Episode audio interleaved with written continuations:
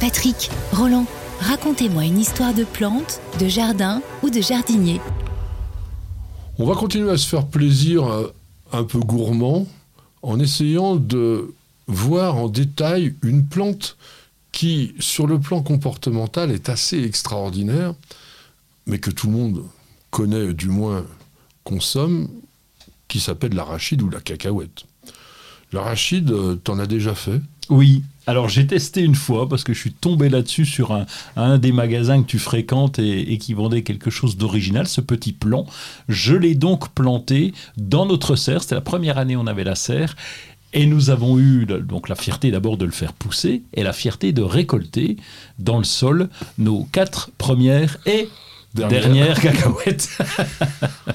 un peu compliqué, mais, mais c'était pour le fun. Alors, notre ami Miguel va être fier parce que c'est une plante qui est originaire du Mexique et qui s'appelle en botanique Arachis hypogea. Alors, hypogea, c'est important de le dire parce que vous allez voir la particularité assez extraordinaire de cette plante, à savoir qu'elle va nous faire sa fructification dans le sol. Et ça, je ne sais pas eh s'il y a beaucoup d'autres plantes qui font ça. La cacahuète appartient à la famille des fabacées, donc c'est une légumineuse comme le pois et comme le haricot, et d'ailleurs sa fleur ressemble assez bien à une fleur de, petit pois.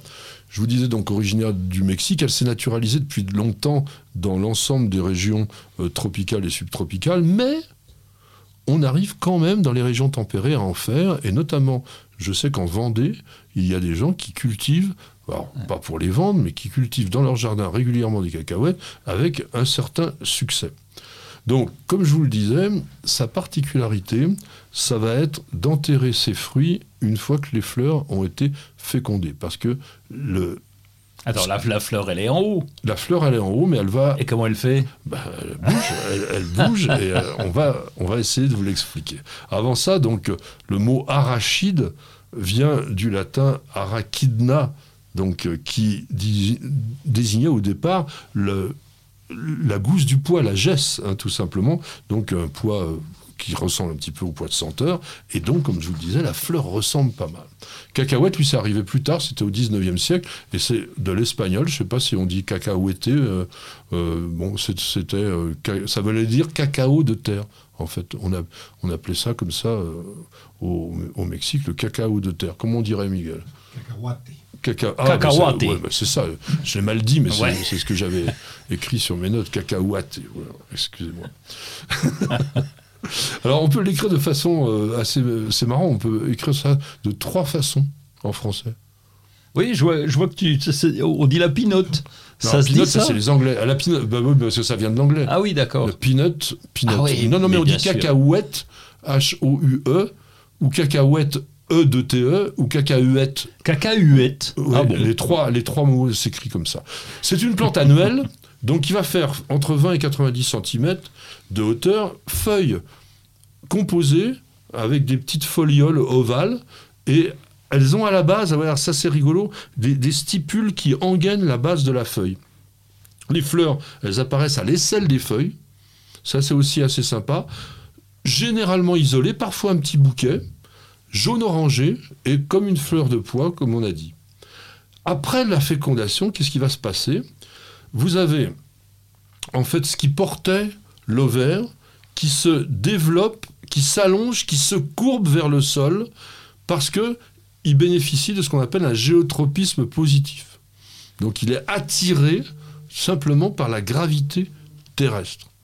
Et le fruit va mûrir à 3, 4, 5 cm maximum dans le sol. Et c'est pour ça qu'on va cultiver la cacahuète dans un sol plutôt léger. Je n'ai hein. pas vu ça quand je les ai cultivés. J'ai pas vu la, la, tige se recourber. Donc bah, euh, ça doit être net. Non, mais tu as, bien récolté tes cacahuètes dans le bien sol. Sûr, oui. Bah, elle avait forcément. Euh, ah bon euh, bah, Partant de la fleur, la fleur, comme tu nous l'as dit, étant vraiment en haut, si tu as récolté les fruits en bas, c'est qu'à un moment donné, elles sont ah, fait dirigées vers le sol. Bah non, parce que ça se ah passe pas en un, en un, seul coup. Mais il y a d'autres plantes qui font ça. Par exemple, chez les cyclamènes, on a ça aussi. On a les, les fruits qui vont aller vers le sol. Et en général, donc, vous, bah, vous avez quoi? Vous avez cette gousse qu'on connaît, qu'on connaît bien et qu'on qui fait comme une sorte de coque Mmh. à l'intérieur desquelles ben, on a des graines. Généralement, la gousse, c'est deux graines, hein, c'est pas Oui. énorme sur la, sur la cacahuète.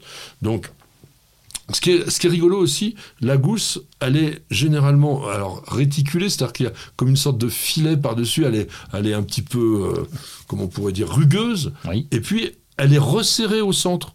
On a presque l'impression des deux graines que, que l'on voit très très bien.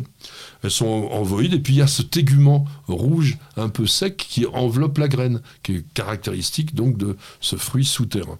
Donc c'est une caractéristique assez unique hein, euh, pour avoir donc des fleurs au-dessus du sol et avec des fruits euh, sous terre. Et je voulais vous raconter un petit peu ça, c'était quand même assez rigolo. Il faut savoir quand même que l'arachide, elle a été domestiquée il y a plus de 2000 ans, peut-être même 3000 ans, euh, avec les, pré- les prédécesseurs des, des Indiens Arawak qui existaient donc dans toute cette partie de l'Amérique centrale. Et on a aujourd'hui pratiquement plus d'arachides sauvages, on les, on, on les découvre plus. C'est un peu comme l'olivier parce que ça a été tellement, tellement cultivé, tellement domestiqué qu'aujourd'hui, eh bien, on n'a plus que l'arachide que l'on connaît.